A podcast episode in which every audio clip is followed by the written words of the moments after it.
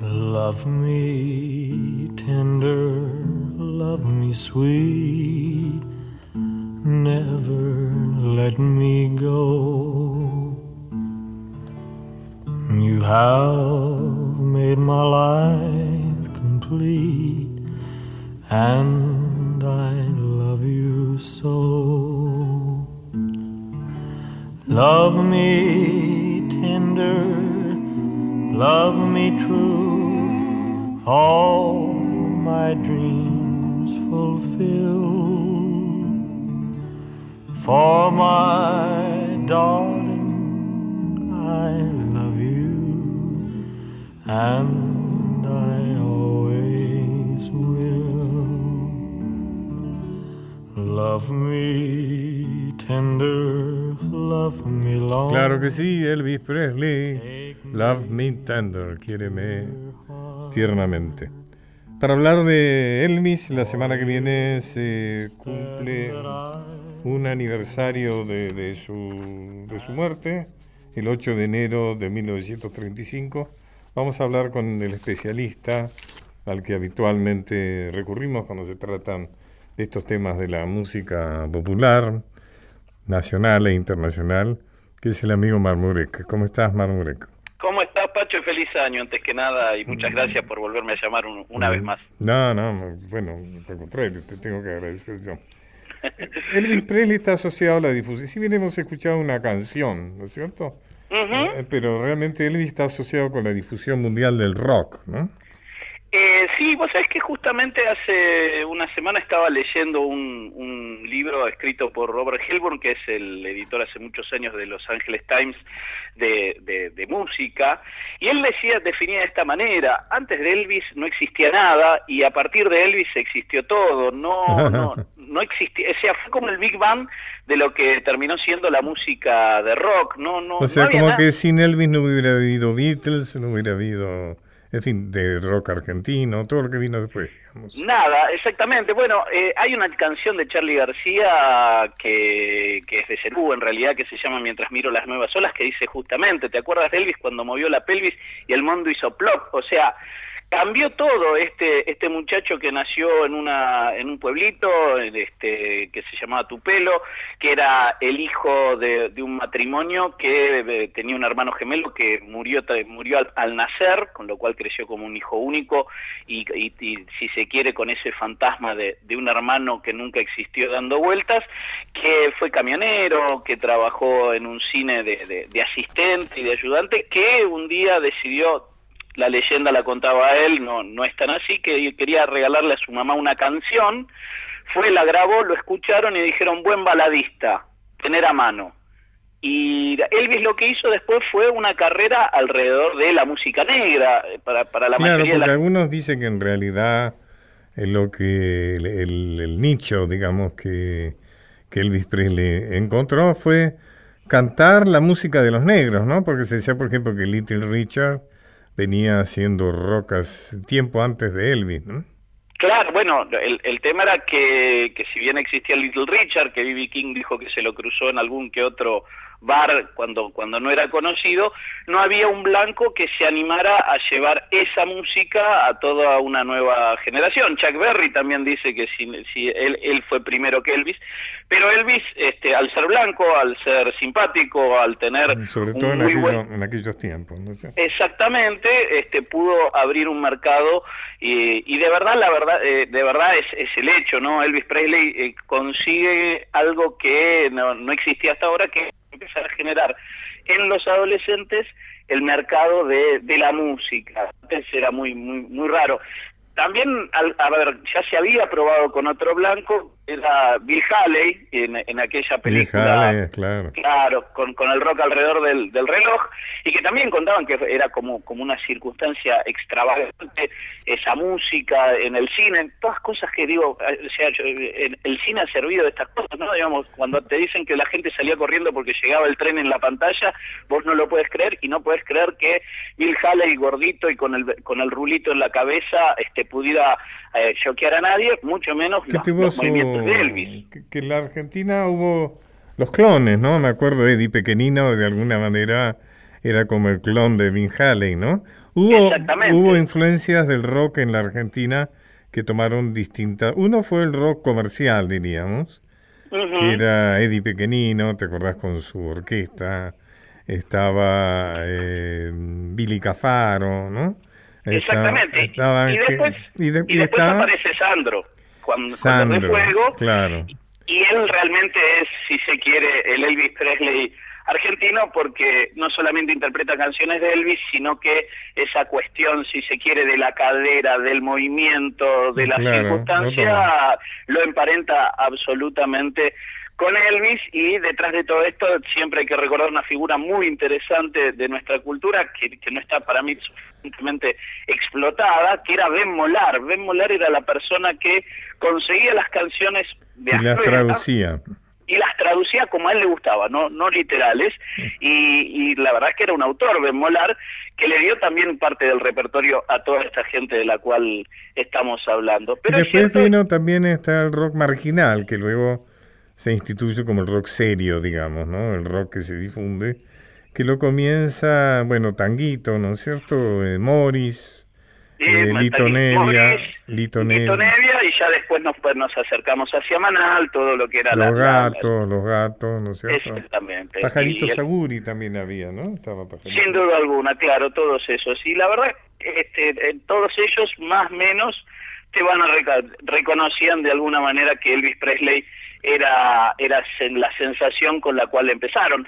También hay que tener en cuenta que cuando en el año 58 Elvis Presley lo recluta, la, recluta el ejército para la guerra de Corea, eh, en lugar de ser un problema para Elvis, eh, fue una posibilidad, esto visto desde su representante, el, fatídico coronel Parker, como se le dijo, porque se, estima que otra carrera hubiese tenido Elvis, aprovechó y lo lanzó a una carrera cinematográfica. Entonces Elvis lo que hacía era, durante muchos años, filmar películas en, en las diferentes bases que le iban tocando al ejército, ya sea Alemania, ya sea Hawái y demás, y estuvo casi 10 años filmando películas, con lo cual la música no era para tanto, sino que eran bandas de sonido sobre películas que, que se estrenaban, que tampoco eran del todo agradables, y después vuelve con un especial para la televisión que fue muy interesante, hace muy poco se editó una caja con todas las grabaciones, y empieza las giras y lo que sería el último refugio de Elvis Presley, que terminó siendo los shows de Las Vegas, que es quizás lo que más conocemos o su etapa más, este, este, más intensa, con las drogas, con el alcohol, con, con la profunda tristeza y soledad que se dice que tenía Elvis Presley. con su muerte y con su muerte a los 42 años, que también una vez más dicen, uno no imaginaba que, que Elvis este, un día no iba a estar entre nosotros. Y la verdad es que mm, Elvis Presley podría haber sido otro artista, fue, creo yo, eso, fue el Big Bang del rock, no, no había nada antes de él y después de él hubo un mundo general porque su repertorio, que él nunca escribía canciones, lo elegía y lo consensuaba, hay veces era brillante y hay veces era soporífero, claro, y, eh, fíjate tenía eso, ¿no? Vos nombraste recién a Coronel Parker, ¿no? Y eso es, es interesante porque es como una lección, ¿no? Para los músicos jóvenes que salen, que se fijen muy bien qué es lo que firman, ¿no? Porque este Coronel Parker evidente que sabía hacer muy bien contratos, porque lo tuvo aferrado a Elvis hasta el fin de sus días, ¿no? Si no me equivoco. Hasta el final de sus días. O sea que un importante porcentaje de las ganancias de Elvis a lo largo de toda su carrera fueron para este buen señor, ¿no? Exactamente, una asociación que duró 20, 22 eh, años, desde que empezó Elvis hasta el final estuvo con él. Elvis hay veces quería grabar un... le gustaba la música negra, había participado en una iglesia de, de, negros y cantaba gospel, y tenía ganas de hacer un disco de gospel, al Coronel Parker le parecía que eso no era suficiente, eh, era el que manejaba el merchandising, fue él de alguna manera el que le recomendó que no estaría mal que se casara con, con esa chica que terminó siendo su mujer, que era Priscila, este, Priscila. Presley, y que era una chica anoche, de 14 años. Anoche la miré, la vi en televisión, en esa serie tan graciosa, ¿no? De la pistola desnuda. De la pistola desnuda. Que, que, salió un libro, ella cuenta ahí un poco cómo fue su, vida al lado de Elvis, ah, en un libro que se llama Elvis y yo. Ah. Y, y la verdad es que, que hubiese sido, no sabemos esas ideas, ¿no? Como, como en su momento se dijo que hubiese sido de John Lennon si hubiese estado vivo hoy, tampoco sabemos que hubiese sido de Elvis. bueno, serían, serían menos mitos, porque el mito tiene que morirse joven, ¿no? Eso es una ley, es una ley del mito. Manurek, muchísimas gracias. Eh, gracias por tu sapiencia y tu generosidad de siempre. Y nos vamos a despedir con un Elvis con uno de sus rocks más conocidos, que es el rock de la cárcel. Por favor, muchas gracias una vez más por esta invitación, Pacho. Siempre es un gusto. Gracias.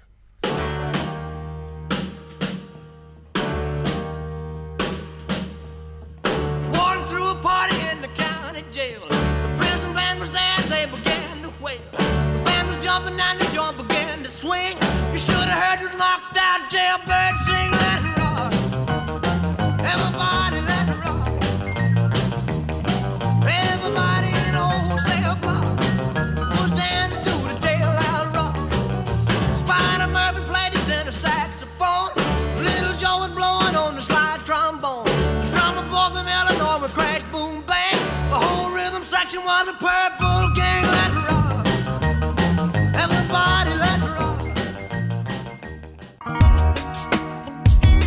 Muchas historias para compartir. Los, caminos de Pacho O'Donnell.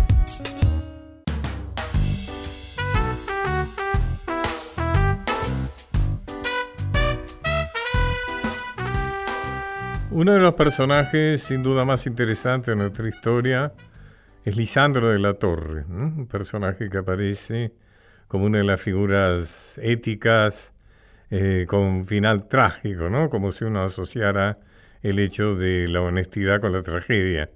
Eh, yo escribí una obra de teatro sobre Lisandro y sobre Leandro Alén, que se llamó Leandro y Lisandro, porque fueron los dos eh, suicidados, digamos, como diría Artaud sobre Van Gogh, los suicidados por la sociedad, ¿no?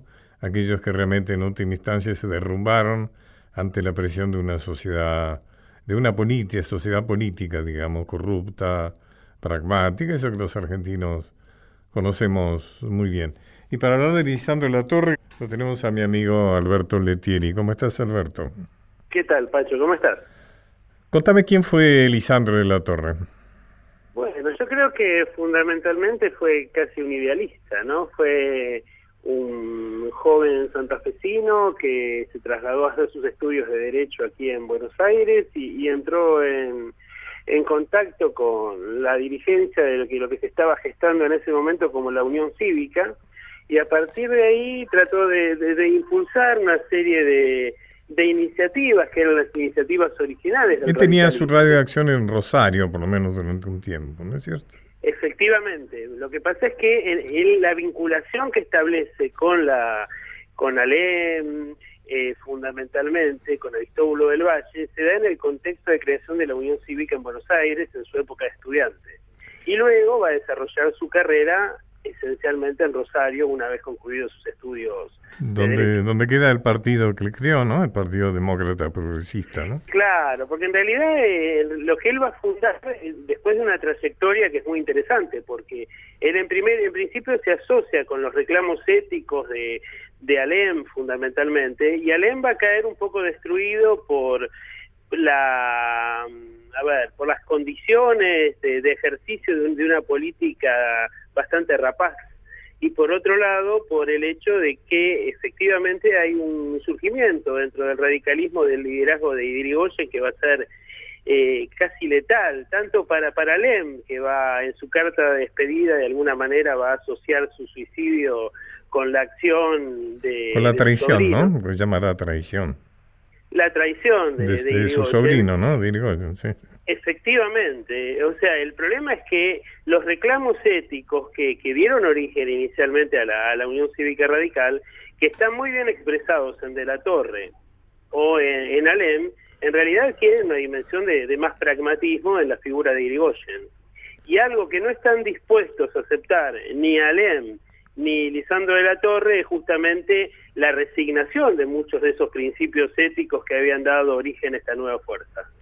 El tema de, el tema de, de Lisandro de la Torre se precipita en realidad como una consecuencia del pacto Roca-Ranciman, ¿no? aquel pacto que firma eh, el hijo de Julio Argentino Roca, que era vicepresidente de Justo, ¿no es cierto? Con Inglaterra, con Inglaterra por el tema del comercio de las carnes, o sea, cuando se produce la crisis del 30, eh, Argentina queda fuera de la formación del Commonwealth, que es la eh, asociación que hace Inglaterra con sus dominios, como les llama, que son sus colonias y sus excolonias, y deja fuera a la Argentina, es decir, que dejaría de comprarle carne, lo cual sería, hubiera sido absolutamente una catástrofe para la oligarquía dominante, quien entonces envía esta delegación, presidida por Julito Roca, como se le llamaba, donde diríamos que se bajan los pantalones de una de forma bastante vergonzosa con tal de conseguir que Inglaterra le conserve de alguna manera un cupo de, de, la compra de carnes, pero hay algunos asuntos secretos en el tratado que favorecen francamente a eh, funcionarios del gobierno, ¿no es cierto? Es decir, que, que también están implicados en una fuga de impuestos, etcétera, ¿Qué es lo que denuncia eh, Lisandro de la Torre en el Senado. Sí, son dos figuras fundamentalmente las que están denunciadas, que son el ministro de Hacienda, Federico Pinedo, y el ministro de Agricultura, Luis Duau. Eh, en realidad, que, son dos aristócratas oligarcas, ¿no? Son dos grandes terratenientes y que de alguna manera estaban confabulados, digamos, con Inglaterra para que fueran favorecidos por ese comercio bastante espurio, ¿no? Efectivamente, efectivamente, porque además se planteaba que el 85% de las exportaciones debía hacerse a través de frigoríficos británicos o norteamericanos, lo cual implicó el cierre de buena parte de la actividad frigorífica de nuestro país, además de una serie de exenciones de derecho y de hecho que se daban a sectores de la oligarquía vinculados con este mecanismo de comercialización. Lisandro La Torre eleva su voz en el Senado, en el Senado y como bien vos decías, Alberto, eh, acusa sobre todo a Pinedo y a Duo. Los acusa de, eh, acciones personales reñidas con la honestidad. Es más, él dice que en esas condiciones no podía decirse que la Argentina se haya convertido en un dominio británico, porque Inglaterra no se toma la libertad de imponer a los dominios británicos semejantes humillaciones, ¿no? Claro. Eh, Recordemos que Julio Roca había dicho que la Argentina era una perla más en la corona británica, o sea, ¿no? ya habían planteado el hecho de la dependencia, que, que era una dependencia virtual, ¿no es cierto? Porque hasta entonces realmente toda nuestra economía, nuestras finanzas estaban relacionadas con Inglaterra. Diríamos que desde el 26 de mayo posiblemente, ¿no? Del 26 de mayo de 1810. Pero ahí es donde se hace flagrantemente real, ¿no? Yo creo que lo que hace es blanquear de alguna manera que el proyecto de protectorado inglés que ya habían tenido en sus orígenes Rivadavia o Carlos María de Alvear en el contexto de la crisis, con la diferencia de que para 1810 Inglaterra era una potencia de primer nivel y que para la década de 1930 estaba soportando todavía los coletazos muy graves de las consecuencias de la Primera Guerra Mundial y la posguerra. Ahí es donde se produce el asesinato, ¿no es cierto?, de Bordavere, que es un... Eh, él había sido elegido senador, pero no había, no lo habían dejado ingresar, ¿no? ¿No es cierto? Creo que fue así. Efectivamente. Y entonces, cuando un matón de, de Duo, un escuardespal, le dispara a, a Lisandro La Torre cuando hay un amago de, de irse las manos entre Duo y de La Torre, ahí se interpone Bordavere y recibe el disparo. Así es se lo cubre con su cuerpo y finalmente termina siendo perdiendo la vida a Bordavere. Y es muy interesante porque así como había ocurrido en sus diferencias con Irigoyen, ahora eh, De la Torre reta duelo a, Duau. Y ah. bueno, acá sin consecuencias, pero en el caso de Irigoyen le había costado la, la cicatriz que lo obligó a usar barba el resto de su vida. ¿Por qué se suicida? Por supuesto, ya lo hemos dicho de alguna manera, pero ¿Cuál es tu idea de por qué se suicida de la torre realmente? Es un hombre que, se quiebra, se quiebra, que ya no da más, digamos, que ya eh, se siente que ha fracasado. Eh, ¿Cuál, cuál es el... Eh, que, ¿Cómo explicarías el suicidio de la torre? Yo creo que es un hombre que, que, se ha quebrado hace tiempo. Me parece que en realidad el primero de, de sus quiebres ya se ve con claridad cuando él reta duelo y Ligoyen, se aleja de la Unión Cívica y, y en una iniciativa propia trata de generar el Partido Demócrata Progresista. Después tiene un retiro de la política durante parte de los años 20 y en la década del 30 es como que va a retomar un poco por, presión de, de quienes lo, lo, respaldan su eh, cierto liderazgo. Pero ha sido candidato presidencial dos veces y ha fracasado, se da cuenta que no puede hacer nada contra la maquinaria que ha generado esta oligarquía y de alguna manera se siente también responsable por la muerte de este joven.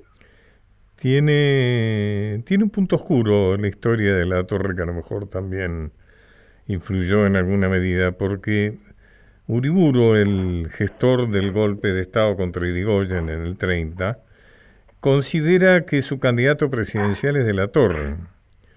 Y sí. de la Torre no se niega, digamos, le sigue la corriente. Luego le costará mucho explicar eh, que por, qué, por qué no se negó de entrada, digamos, a este proyecto Uriburu.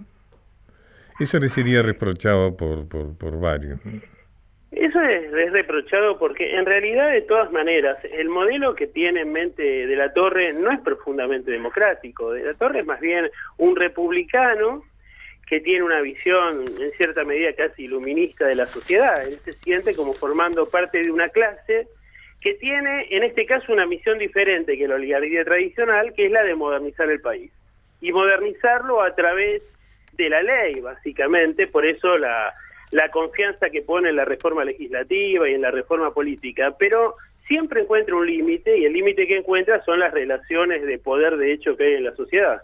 Por eso cuando Uriburu, me parece, le hace la esta oferta, en principio la considera como una alternativa posible para poder implementar un proyecto reformista, pero luego se da cuenta que el ofrecimiento de la candidatura viene acompañado de una serie de condicionamientos y de costos que él no está dispuesto a afrontar.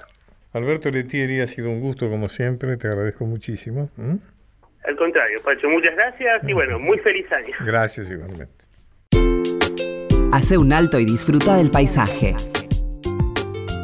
Los caminos de Pacho O'Donnell. Palabras, recuerdos, historias. Los caminos de Pacho O'Donnell.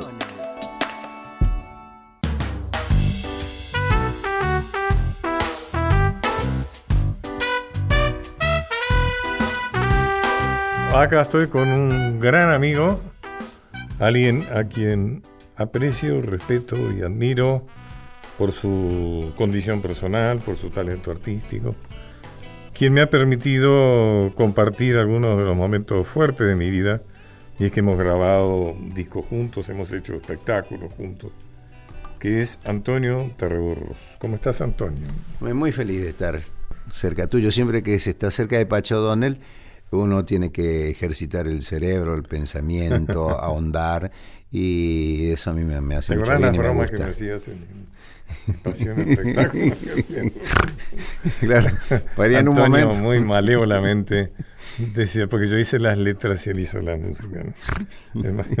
Entonces, él decía que yo le mandaba textos, frases. Entonces me contestaba, esto es nada más que un chamamé.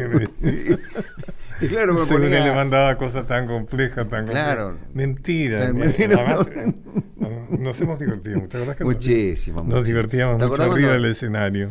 ¿Te acordás el- el- un día que dio un zapucay uno, el grito de los correntinos, y, yo te vi los ojos, ¿no? Cuando lo miraste, entonces, como diciendo esto a favor o en contra. Y entonces yo te expliqué lo que era, que era como un movimiento peristáltico. Peristaltismo del alma. Sí. Eso es muy gracioso todo, se nos ocurrían ahí. Sí, sí, muy lindo. ¿Cómo era el azúcar? ¿Cómo se llamaba eso? El azúcar del campo, claro, azúcar, azúcar del campo, Eso era para la, la tos convulsa, el azúcar del campo es una- la bosta de perro que le agarra la lluvia y queda blanca con el correr del tiempo.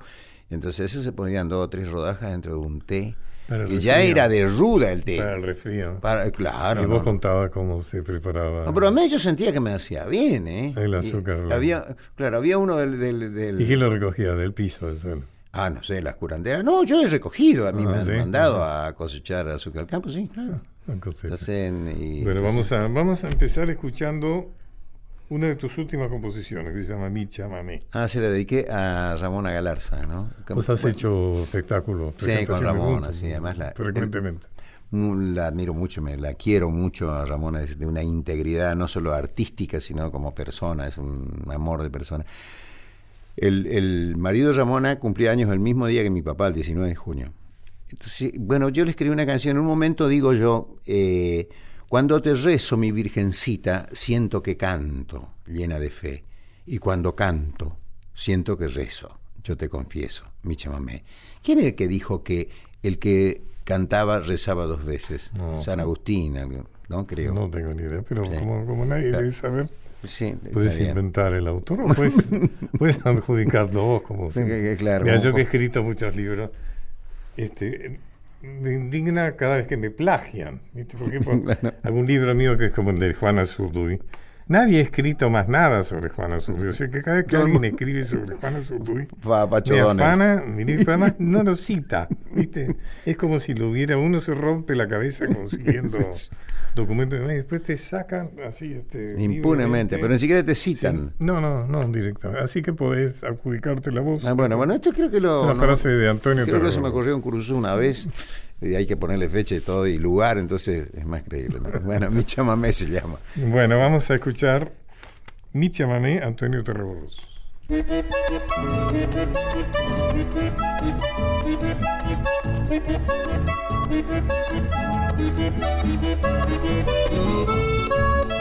Si no cantara ahí mi corrientes la poesía de tu solar al jazminero que florecía y con su aroma echó a volar veo en el patio de la casona a mis mayores llenos de amor duendes sin tiempo que no vendrían si no cantaran mi chamamé. Cuando te canto, me canto y vuelo como en un cielo de la luz. A veces pienso que canta el río y nuestro amigo es de cantar. Siempre. Bueno, discúlpame que no lo escuchemos entero, ¿no? pero sí Bueno, no, hablar. aprovechemos a esta que estamos Este, charlando es, acá. eh, siempre me ha impresionado tu creatividad, ¿no? Tu capacidad. Porque has compuesto mucho y siempre con un gran sentido melódico, ¿no? O sea, son Sí. canciones tuyas que se quedan dando vueltas en la cabeza, ¿no? Ayer hablábamos con Cristina Pacho eso, ¿no? Eh, él ella me decía que, que, que yo soy muy es muy diferente cada cosa que yo hago, ¿no? ¿De Como quién yo estaba- estás hablando? De mi mujer, de De Cristina. mujer, ¿no? Entonces me, me decía ella que como ella está haciendo una, una tesis eh, de, la, de la UAI con cine para ciegos, ¿no? Entonces la, la cuestión audio perceptiva, la, entonces ha agudizado mucho su, su, su escuchar, ¿no? Y entonces me decía que, que, que cómo hacía yo para hacer tantas canciones, tantas canciones diferentes, y que eran muy diferentes, e inclusive la manera de cantarlas, las palabras que usaba. Y digo, yo trabajo mucho en eso para no aburrirme yo, pero eh, pero a mí también me, a veces me pasa, yo cuando termino de escribir una obra, por ejemplo, eh, cuando después hice esa obra monumental con vos, como 10, 12 temas, con distintos ritmos, de todo, yo digo, eh, acá soné ya más de esto, viste, no me va a salir, porque Mm. acá toqué demasiadas cosas, qué sé yo, y siempre te milagrosamente, bueno, a vos que te voy a decir que vos escribí Eso un libro no, no, por no, año, pero ¿viste? no, pero vos tenés una creatividad. Hijo Lucio, que está trabajando en lo musical también, también tiene una gran creatividad. Sí, sí, sí, Eso es algo muy natural, ¿viste? Es algo... Hay gente que es creativa, hay gente que es creativa un rato en su vida, que escribe en su gran libro o su gran tema. Este, Pero hay que, hay que también estimular eso y trabajarlo, como decía el colega tuyo Eric Fromm, ¿no? que en el arte de amar, creo que, que, que hay que practicar. La pasión es algo que se, que se ejerce, mucho. hay que trabajar. Yo trabajo mucho. Oíme, ahí sé que estás en los comentarios, estás eh, en, mi, en mi criterio absolutamente eh, con razón, mm, quejoso por la poca difusión de la música nacional, ¿no es cierto? Más que la Sí. poca difusión por su reemplazo, diríamos, Sí, sí, por música que no es nacional y que tampoco es, porque uno va- a mí me pasa por aquí voy en del auto, que es donde yo suelo escuchar radio, y escucho música eh, en inglés malísima. Entonces no se justifica que pase música malísima en vez de pasar... En, suponete que pase música malísima nacional. Claro. Que hay música maravillosa. Bueno, en todo caso pase música nacional y no pase música malísima de otro lado. Pues claro, es de- hay una canción de Jorge Marcial, dice una, si, si vamos a escuchar estúpido, prefiero argentino. Decía, ¿no? Él decía, no, Claro, viste, sí, está bueno, prefiero claro. acá. Pero lo que más me preocupa, Pacho, a mí como, como todo artista, Soy nosotros- Pacho Don y estoy hablando con Antonio Terregoros. Qué bien eso, qué detalle. A veces habla, viste, horas la gente no Ahora sabe. la gente no tiene ni idea que de quién, quién quién será, quién será, y quién será. se va y Sí. termina este claro, sí.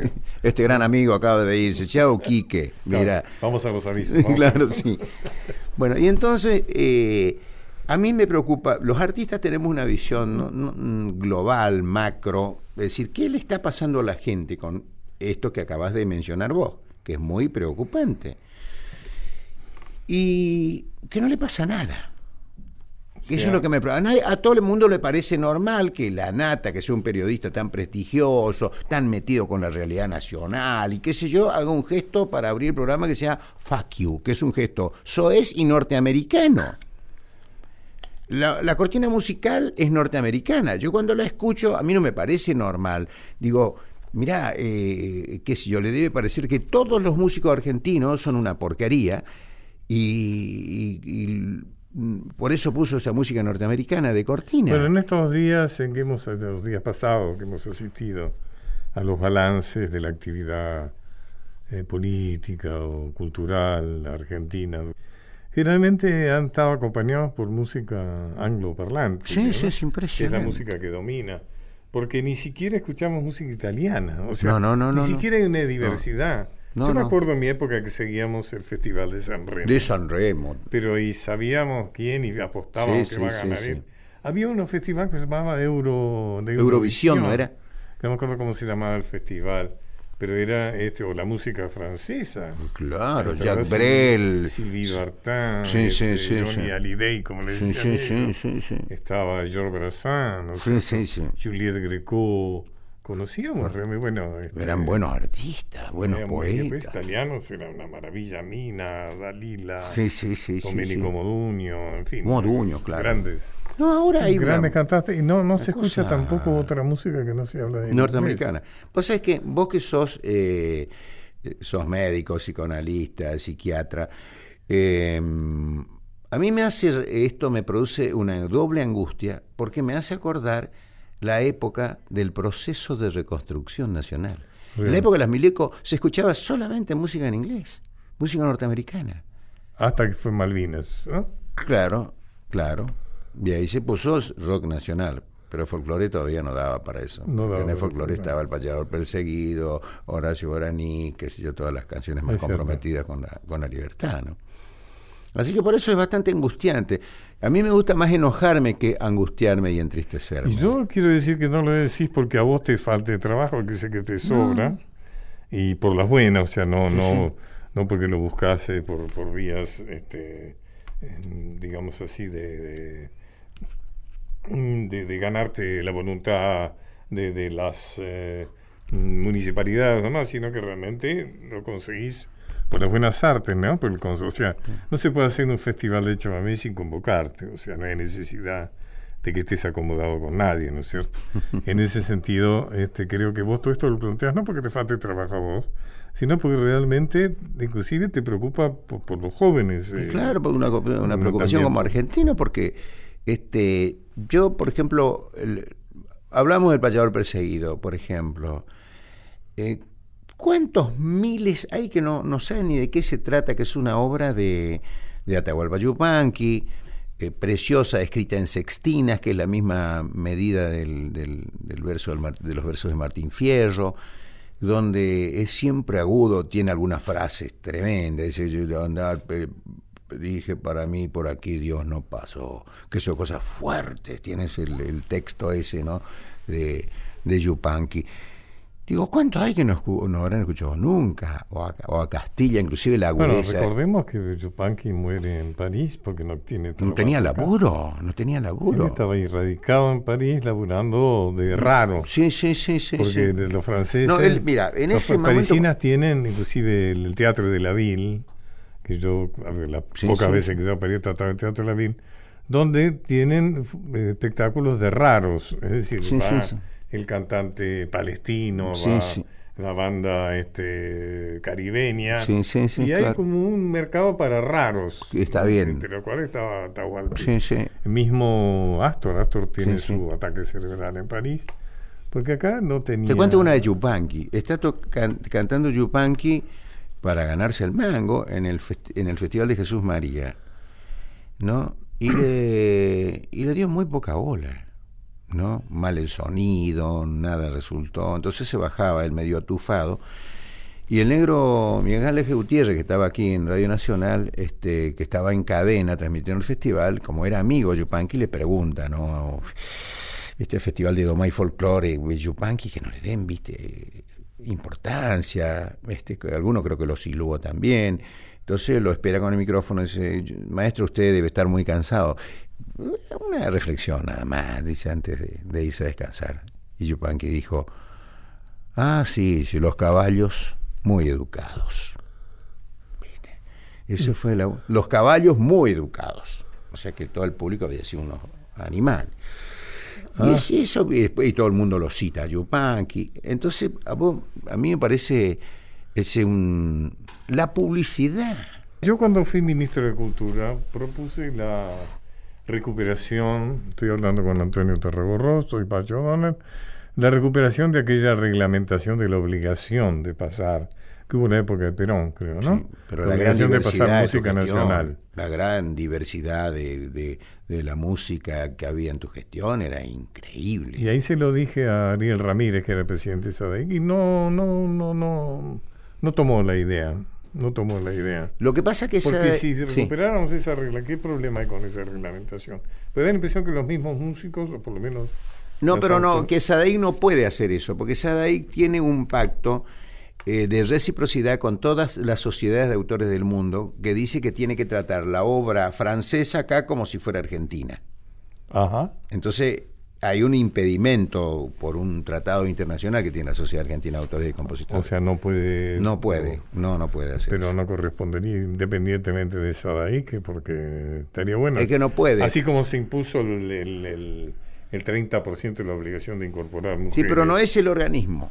No es el eso, SADAIC no es el parece que organismo. buscar alguna otra forma. Es claro, la Secretaría Si se de puso Cultura. 30% del cupo de la mujer y terminamos con presidentas Sí, sí, sí. sí. en varios países y en el nuestro también, este, se podría poner un cupo de...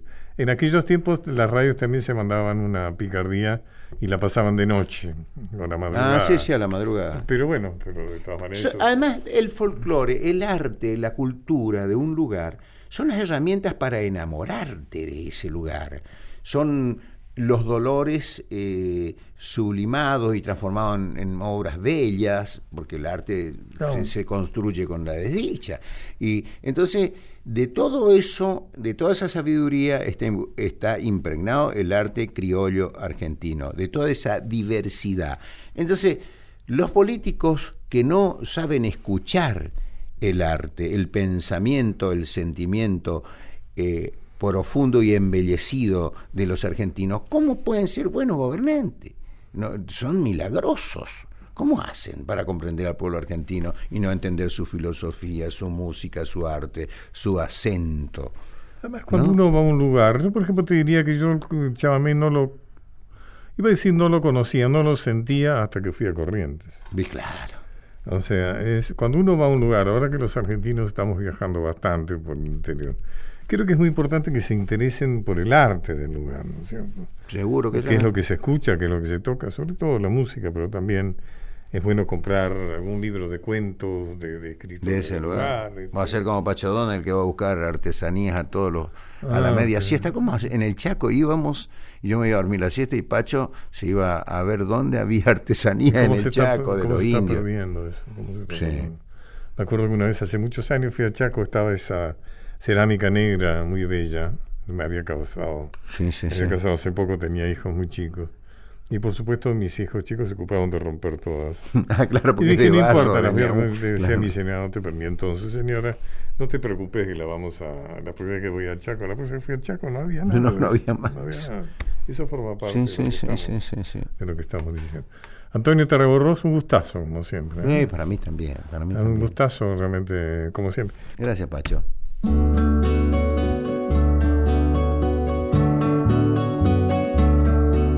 Anduve mirando el pueblo buscándome y fluyes como mi sangre de llámame. Enciende tu pie desnudo sobre mi piel. Un río de primaveras, ternura y miel. A orillas de tu sonrisa, yo soy feliz. No quiero partir de nuevo, Yangapirí. Los caminos de Pacho O'Donnell.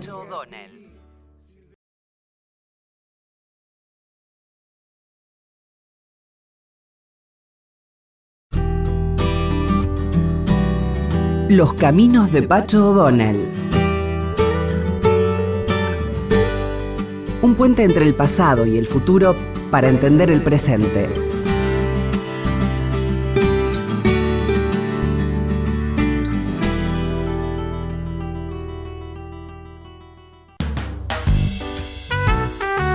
En este camino que hacemos juntos, eh, vamos a recalar otra vez en el humor, en el buen humor.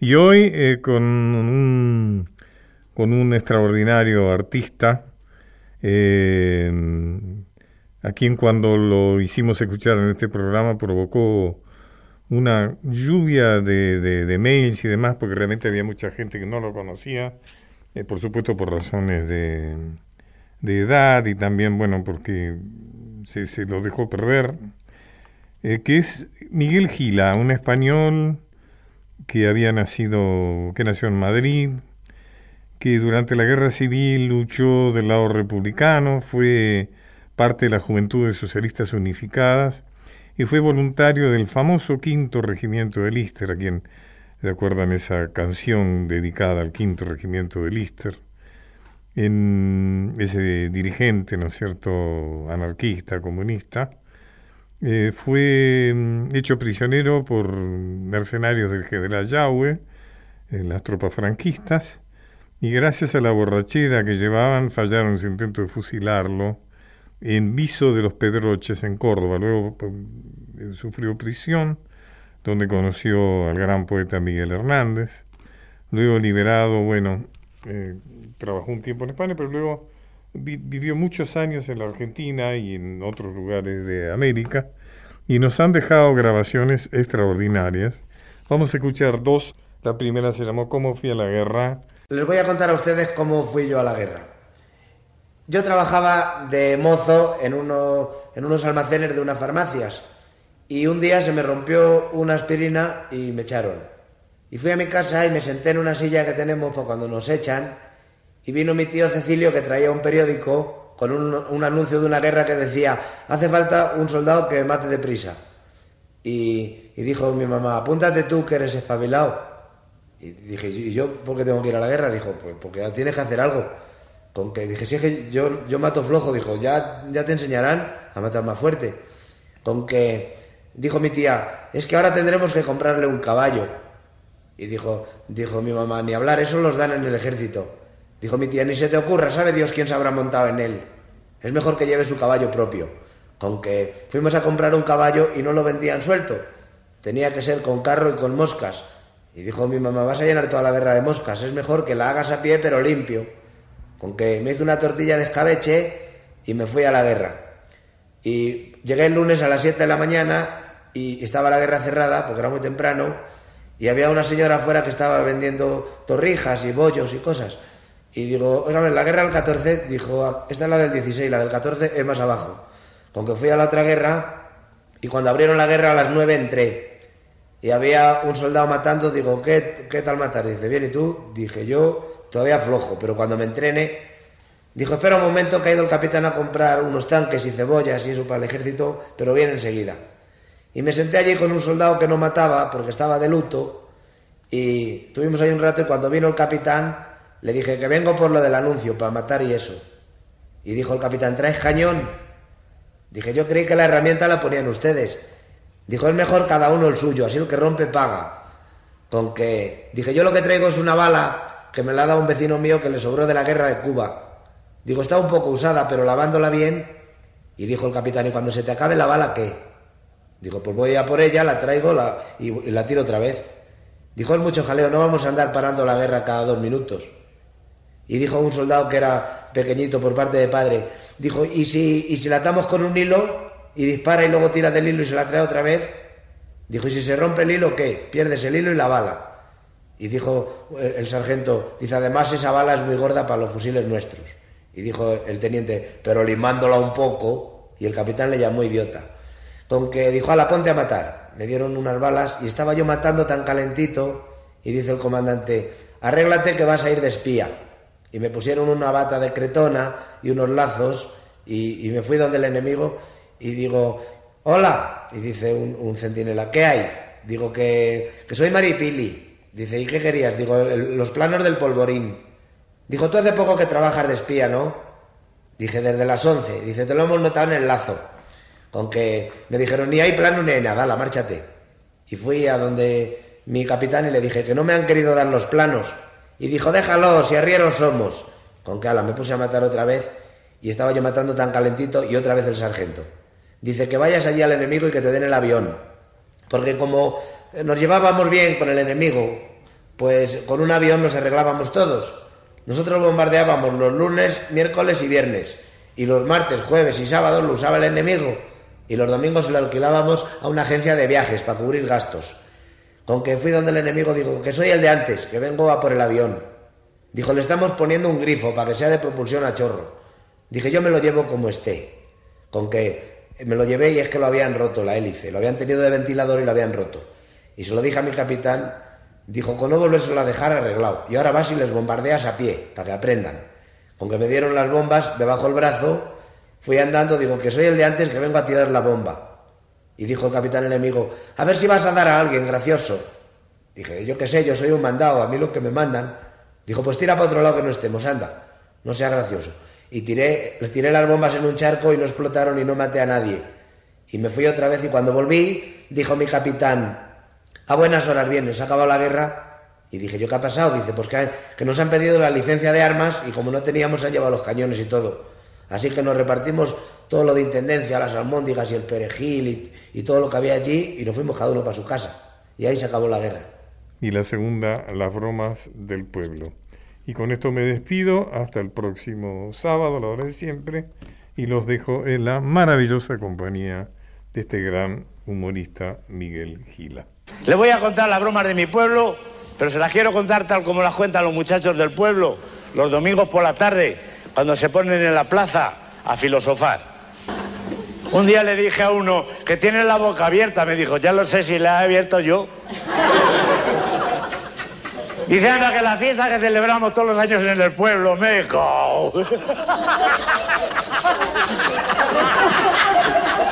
El año pasado, el primer día para empezar, la cucaña. Pusimos en mitad de la plaza un palo redondo untado con jabón y en todo lo alto del palo un jamón y el que lo alcance para él. Y todos los muchachos esperando abajo con las navajas abiertas. Y al que se resbalaba, ¡ay, va para arriba! Algunos se pasaron el jamón de largo. Al día siguiente el campeonato de fuerza. Pusimos en mitad de la plaza una piedra sin de gorda y desde una carrerilla de 15 metros a destrozarla a cabezazos. La destrozó Eusebio de dos cabezazos. Y cuando le íbamos a dar el premio, el desgraciado se muere por fanfarrón, porque dijo yo sin boina, cabeza limpia.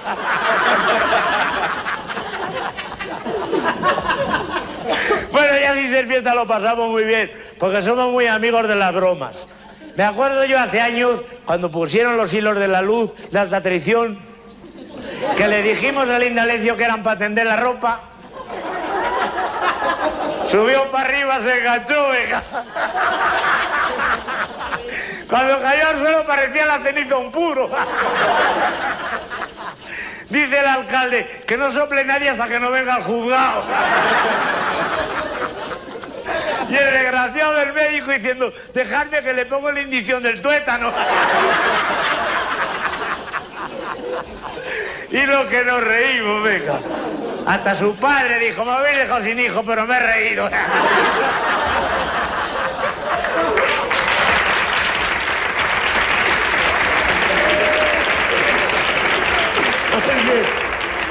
Porque el padre había sido muy bromista.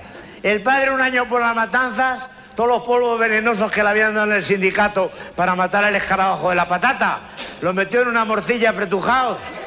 Se fue para la cantina, prueba, prueba, prueba. Decía el tío Gurriato, parece que pica un poco. Fueron sus últimas palabras. Y broma buena la que le gastamos al boticario, que en paz descanse desde entonces. Tenía la botica de guardia y, y- despachaba por un ventanuco. Le pusimos la receta un poco lejos, sacó la cabeza para leerla y con un cepo de cazar lobo. Y su mujer se enfadó, la asquerosa. Como le dijo mi madre, si no sabe aguantar una broma, machete del pueblo. Y broma buena la que le gastamos al Antolín el día de su boda. Cogimos a la novia, se la tiramos al río y al Antolín le metimos una mula a la habitación. Y hasta que no se hizo de día no se dio cuenta. Y a la mañana siguiente cuando le preguntamos dice, no, yo le notaba pelusa en el hocico. Pues anda que no se nota. Menuda diferencia. En el tamaño de los dientes. Y como le dijimos todos, ¿y el rabo qué? Dice, no, creí que era una trenza. Donde mejor lo pasamos es en las bodas. Cuando se casó el eulogio, le tapamos todas las ventanas con barro. Se levantaba y decía, todavía de noche, a dormir otra vez. Siete meses acostado.